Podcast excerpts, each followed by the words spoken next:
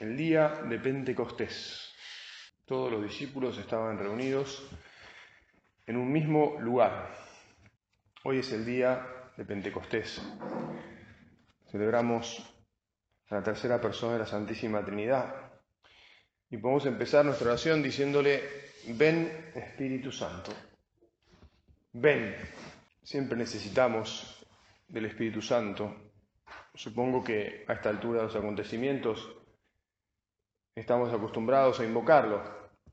O tal vez una vez más le tenemos que decir, Jesús, ayúdanos a invocar a tu Santo Espíritu, porque sí, a vos te contamos las cosas, pero todavía no conseguimos distinguir, no conseguimos tratar tanto a la tercera persona de la Santísima Trinidad y la falta que nos hace, porque como el mismo Jesús nos dijo, él es el que os explicará toda la verdad.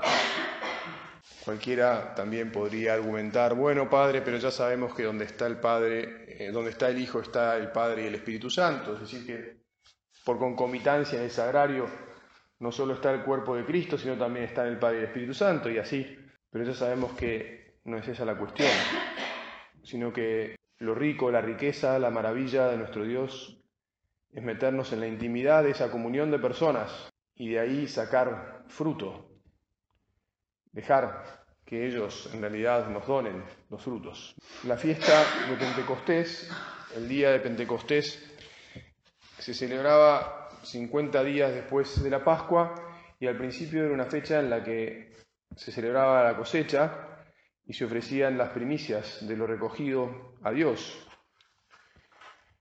Más adelante, en la historia del pueblo de Israel, lo que pasó fue que esa fiesta empezó a recordar la alianza con Dios en el Sinaí, que efectivamente podré, puede pensar que, haya tenido lugar eso, 50 días después de, de partir de Egipto, ¿no?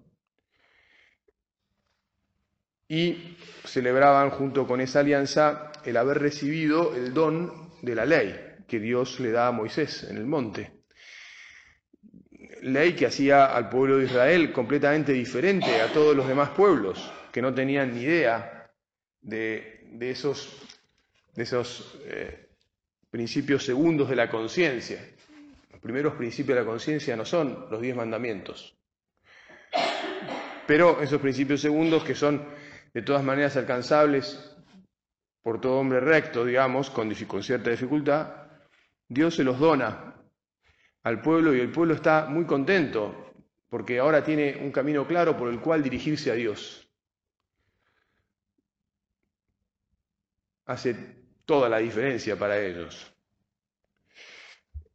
Dios los estaba cuidando, Dios era un Dios cercano, Dios era un Dios que les decía, cómo debían vivir.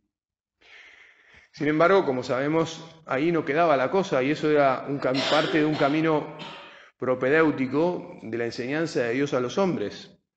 Y el verdadero Pentecostés es el Pentecostés que celebramos hoy. El verdadero Pentecostés es la ley del Espíritu, que Jesús nos ganó, Dios hecho hombre, ofreciendo su vida en la cruz. Como decía, como sabemos, y decía, le gustaba hacernos recordar a nuestro Padre, el fruto de la cruz es el Espíritu Santo. El fruto de la cruz es la nueva vida para la iglesia. El fruto de la cruz es lo que celebramos hoy. Es la vida en el Espíritu, es la nueva alianza en el Espíritu.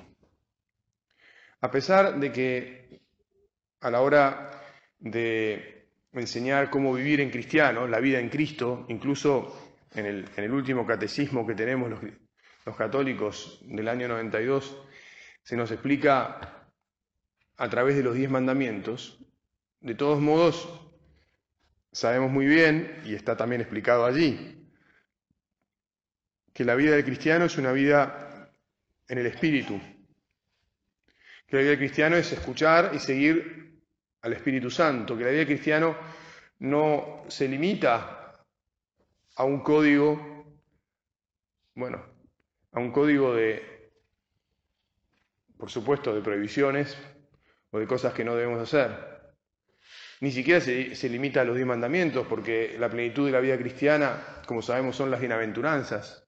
Pero incluso podríamos decir, mira, ni siquiera, o, o las bienaventuranzas uno puede vivirlas solo en tanto y en cuanto está unida, está unido, nos unimos al Espíritu que vive, que quiere vivir en nuestras vidas. No somos capaces de, portar, de comportarnos como Jesús nos dejó, nos indicó o nos sugirió con su vida en la tierra, si no es por el Espíritu Santo. La verdad es que uno podría pensar, Jesús, ayúdanos a, meternos en tus cosas y, todo el tiempo a, volver a entenderlas. ¿no? Uno podría pensar que incluso este modo de seguir explicando la vida cristiana a través de la explicación de los diez mandamientos, que es tan práctico y es muy válido y hace mucho bien, sin embargo, de alguna manera nos retiene en lanzarnos a vivir de verdad con el Espíritu Santo y a vivir el Espíritu de Cristo, que es el Espíritu de ese Dios, insisto, que caminó entre nosotros y que pasó haciendo el bien. Hace tres años, 2016, tres años y un poquito, salió un libro de este hombre que escribe y escribe eh, y ayuda tanto. Algunos libros son más logrados, otros tampoco son tan increíbles. Y la verdad es que yo te voy a decir que es cuando vi este libro, lo dije, de vuelta a lo mismo, de vuelta a lo mismo. Francisco Fernández Carvajal, título Pasó haciendo el bien, subtítulo Las virtudes humanas y la imitación de Jesucristo. Pero por esas cosas de la vida de repente me lo puse a leer y la verdad es que hace un nuevo, una nueva exposición lograda, simpática, práctica, que ayuda de las virtudes que son, que es lo que tenemos que vivir los cristianos. Y que las tenemos que vivir, te vuelvo a insistir, en la medida en que el Espíritu Santo vive en nosotros y nos impulsa, porque eh, lo, lo que nos sale natural a los hombres no es ser virtuosos, o solo en parte, digamos así, porque nuestra naturaleza está dañada y justamente en ese libro un momento dice, eh, en general pensamos en nosotros mismos, y hay que, la virtud de la generosidad, hay que trabajarla. La, podemos la, la debemos trabajar, Jesús, que le pidamos a tu Espíritu que nos haga generosos. le pidamos a tu Espíritu que nuestra entrega sea una entrega cabal, completa, sin guardarnos nada, sin andar haciendo cálculos. Todo eso que son los modos en los que el Espíritu nos mueve, ¿verdad? Cuando estaba preparando esta meditación se me vino de vuelta a la cabeza una idea que eh, cada tanto me... Bueno, algo que me parece a mí muy importante y entonces simplemente traje, fui a buscarlo y lo traje este libro. Este libro es el Catecismo de, la obra. Y, lo traje simplemente para recordar, mirando este, en el índice, la cantidad de páginas que aquí ocupa la exposición de las virtudes que tenemos que vivir. Virtudes, dice en, un titulito chiquito, un número chiquito, ¿eh? de la vida en el Opus Dei, empieza explicando cosas y de repente dice virtudes, en la página 74. Y a partir de ahí, hasta la página 92, hay 22 páginas sobre las virtudes. Bueno, yo les puedo asegurar que ningún otro titulito tiene 22 páginas. Pueden mirarlo, pueden comprobarlo. Este, y además de eso, o sea que la vida en el Opus Dei es una vida en la que tenemos que pedir que nos ayuden a vivir las virtudes que vivió Jesús, eso tenemos que pedir al Espíritu Santo. Y por otro lado les cuento de pasadita, pero no tan de pasadita porque nos hace bien recordarlo, también porque nosotros, como sabemos, tenemos una, una función en la obra que es la de ayudar a nuestros hermanos a caminar por el camino de la santidad. Atendemos su vida espiritual, le damos los medios de formación colectiva y, también individual. Entonces, que tengamos todo muy, muy claro y, que lo procuremos vivir con mucho, con especial cuidado y ejemplaridad, hace a la cuestión, ¿verdad? Lo sabemos muy bien. Por supuesto que nos pasmamos frente a la santidad de nuestros hermanos supernumerarios, agregados, cada vez que nos encontramos, pienso yo, muchos de ellos por lo menos. Otros, bueno, como nosotros no tanto, pero... Pero bueno, una vez hice una investigación y me repasé todo el catecismo buscando la expresión plan de vida y la palabra normas. Ahora no me acuerdo bien qué me dio y no, no, no, no, lo noté. Pero me dio como que la expresión plan de vida parecía poner una vez y la palabra normas dos o viceversa. Y entonces se me ocurrió, hablando del Espíritu Santo y hablando del Espíritu, porque nosotros que vivimos es el Espíritu de la obra, bueno, pidámosle que nos ayude a realmente enfocarnos en el Espíritu y no en las reglas. Las reglas, insisto, como dije antes, los mandamientos nos hacen mucho bien y está bueno que estén, pero hay que poner el acento en el espíritu. Sobre todo también hoy en día, en que como sabemos la sociedad hizo saltar por el aire, hace mucho tiempo además, cualquier cosa que signifique un atteggiamento di ¿no?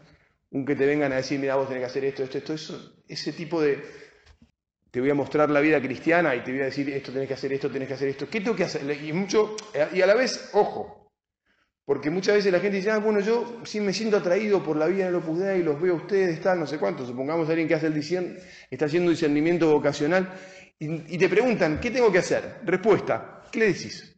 Ah, bueno, te voy a dar el plan de vida. O le decís, tenés que vivir las virtudes cristianas.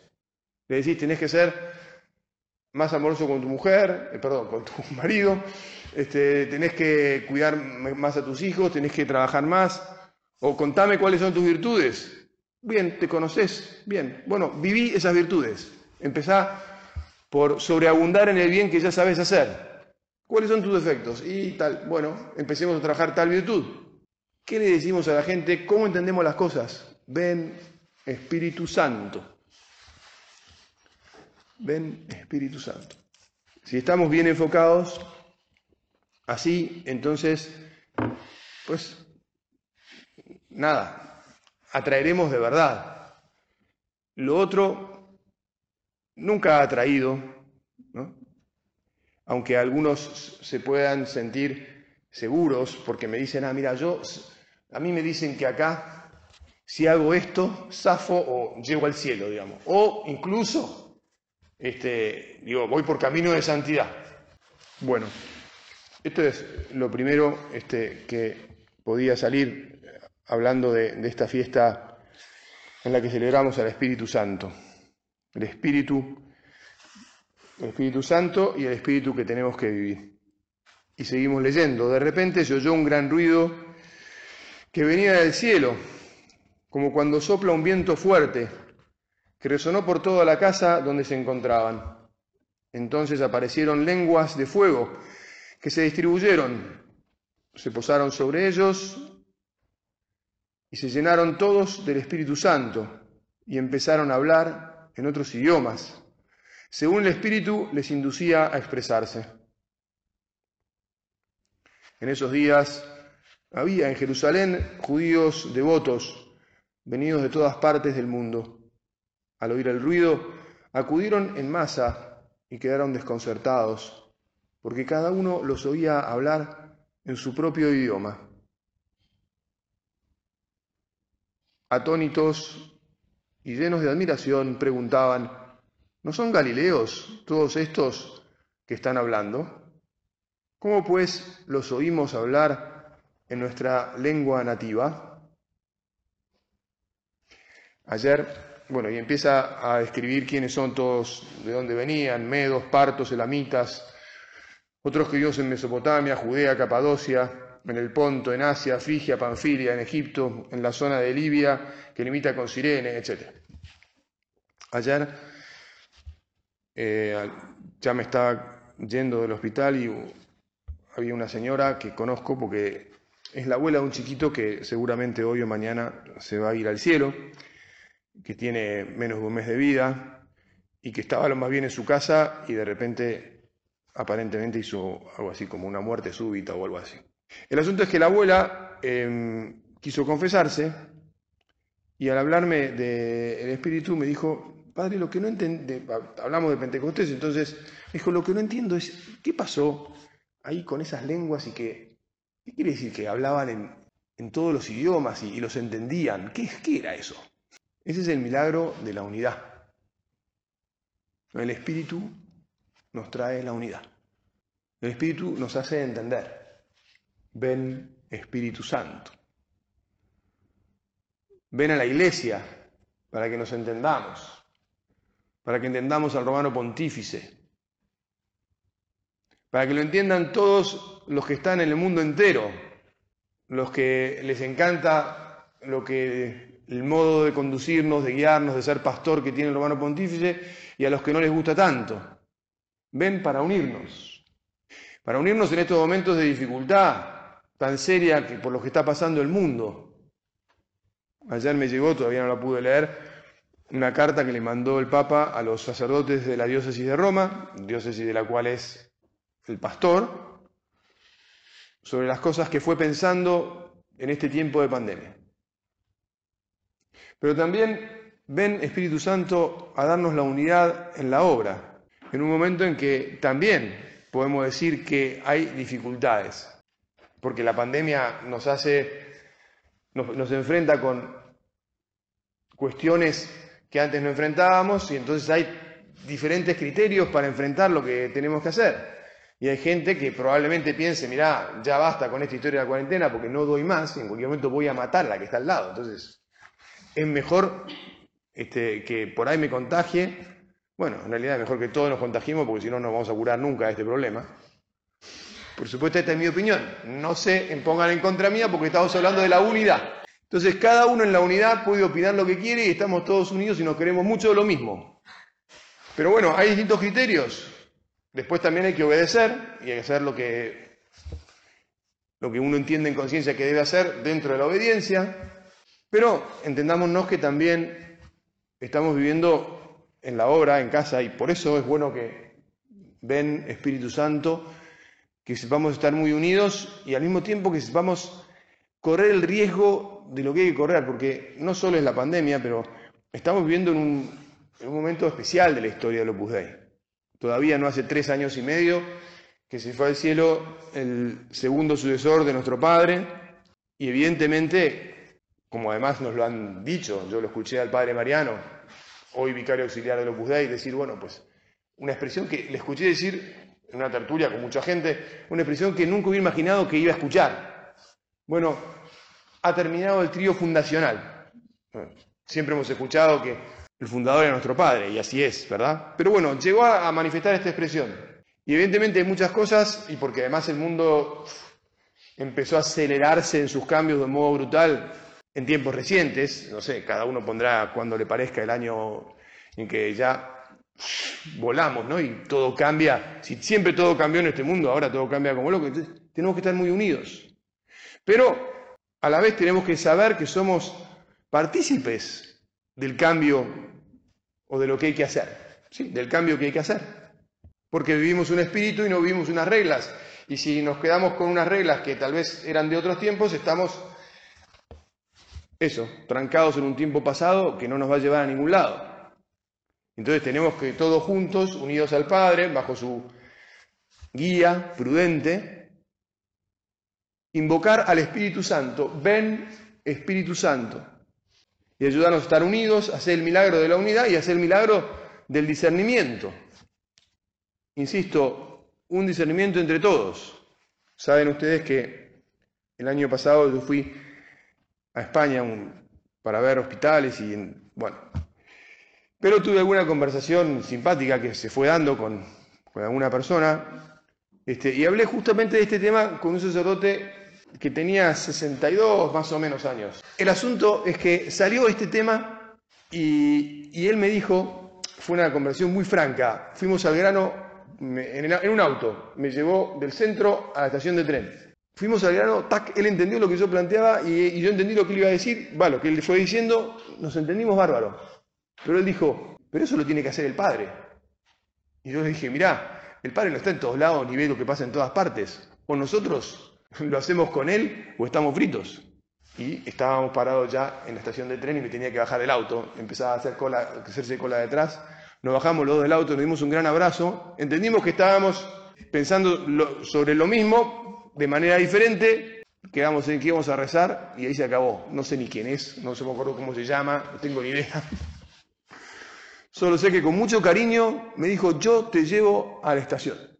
Tenía que ir para otro lado, no sé para dónde iba, un domingo del Ferragosto, no había nadie en Madrid. Bueno, pero te cuento todo esto porque tenemos que vivir la unidad, pero a la vez sabemos que estamos, que vivimos y que el mundo se mueve y que entonces va a haber diversidad. Es más, ven Espíritu Santo y defiende nuestra diversidad. Porque si todos pensáramos lo mismo, nuestra familia sería no solo un aburrimiento, que sería lo de menos, sino que sería algo tan pobre, tan patético. Ven, Espíritu Santo, que vengan partos, medos y elamitas al Opus Dei. A nuestro Padre se le... A mí me encanta, veía, nuestro... ¿Viste cuando nuestro Padre decía este, amarillos, colorados, blancos, negros, de todos los colores, de todos los lugares? Eso es lo que le, llenó a nuestro Padre el corazón. Dios le hizo ver que ese espíritu, y que es verdad además, lo vive gente de todas partes, pero no solo de todas partes, que pensamos todos de, de diversas maneras, pero vivimos el mismo espíritu. Que vivamos el mismo espíritu. Que vivamos un espíritu, como lo vio nuestro Padre, secular. Es decir, un espíritu que responde a las necesidades de las virtudes que son siempre las mismas, cristianas, pero que tienen concreciones específicas en momentos diferentes de la historia de la humanidad. Que es difícil descubrir y que por eso necesitamos invocar al Espíritu Santo. En la lectura que corresponde al ciclo A, que es tomada de la carta de San Pablo a los Corintios, se nos dice, nadie puede llamar a Jesús Señor si no es bajo la acción del Espíritu Santo. Hay diferentes dones, pero el Espíritu es el mismo. Hay diferentes servicios, pero el Señor es el mismo. Hay diferentes actividades, pero Dios, que hace todo en todos, es el mismo. En cada uno se manifiesta el Espíritu para el bien común. Si tratamos al Espíritu Santo, en cada uno se manifestará ese espíritu para el bien común. Y nada podremos hacer de bueno si no es en el espíritu. Y tal vez cuando encontremos que somos miserables y que no estamos siendo suficientemente apostólicos, que no estamos siendo, suficientemente cariñosos con, con, la, que tenés al lado o con la superioridad que, que, estás, que tenés que ayudar y seguir, o con tus amigas. Cuando todas esas cosas pasan, tal vez es que, Señor, necesito más confianza, más habitualidad con el Espíritu Santo. Y necesito que el Espíritu Santo viva más en mí para que yo quiera a las personas que son distintas de mí. Y para que no haga como odiaba nuestro Padre las capillitas. ¿Con quién se hacen las capillitas? Y con las capillitas son con los que son iguales a mí. El otro día estaba hablando con una persona este, mayor, sabia, maravillosa, que me dice, Acordate lo que decía mi papá, su papá se había muerto hace no sé cuántos años, porque esta tiene alrededor de, bueno, no sé, es mayor, no sé cuál tiene. Me dice, mi papá decía, y yo entendí que decía cargándose a sí mismo, su papá decía, es un genio, piensa igual que yo. Claro, ¿con quién hacemos la capicita? ¿A quién vamos a buscar? ¿Con quién nos juntamos? Eso es razonable y no está mal, te voy a decir de paso. Lo que es patético es que no vayamos a buscar a los que son distintos. Lo que no es del Espíritu es que nos quedemos en la capillita sin abrirnos a los demás. Que no tengamos un corazón grande, generoso, porque eso no es vivir las virtudes. Entonces, que uno tenga algún amigo con el que se lleva porque se lleva y porque tiene, y a la vez también debe diferir en alguna cosa, porque no podemos ser idénticos, eso es razonable y no está mal. Yo no le diría a nadie, che, estás juntándote solo No, mirá, si te juntas solo, solo, solo con... Ahora, si charlas con alguien, un poco, bueno, Ahora, tener la grandeza de espíritu y de corazón de, de abrirte con todos, de darte a todos, de incluir a todos, que a veces cuesta y que por eso se lo pedimos al Espíritu Santo. Este, miro el reloj y ya hay que terminar. Hay una última cosa que no voy a poder eh, no voy a poder, como se dice, desarrollar, pero que en el Evangelio se lee eh, el día de la resurrección, cuando Jesús se aparece por primera vez a los apóstoles, sopla sobre ellos y les dice, reciban al Espíritu Santo.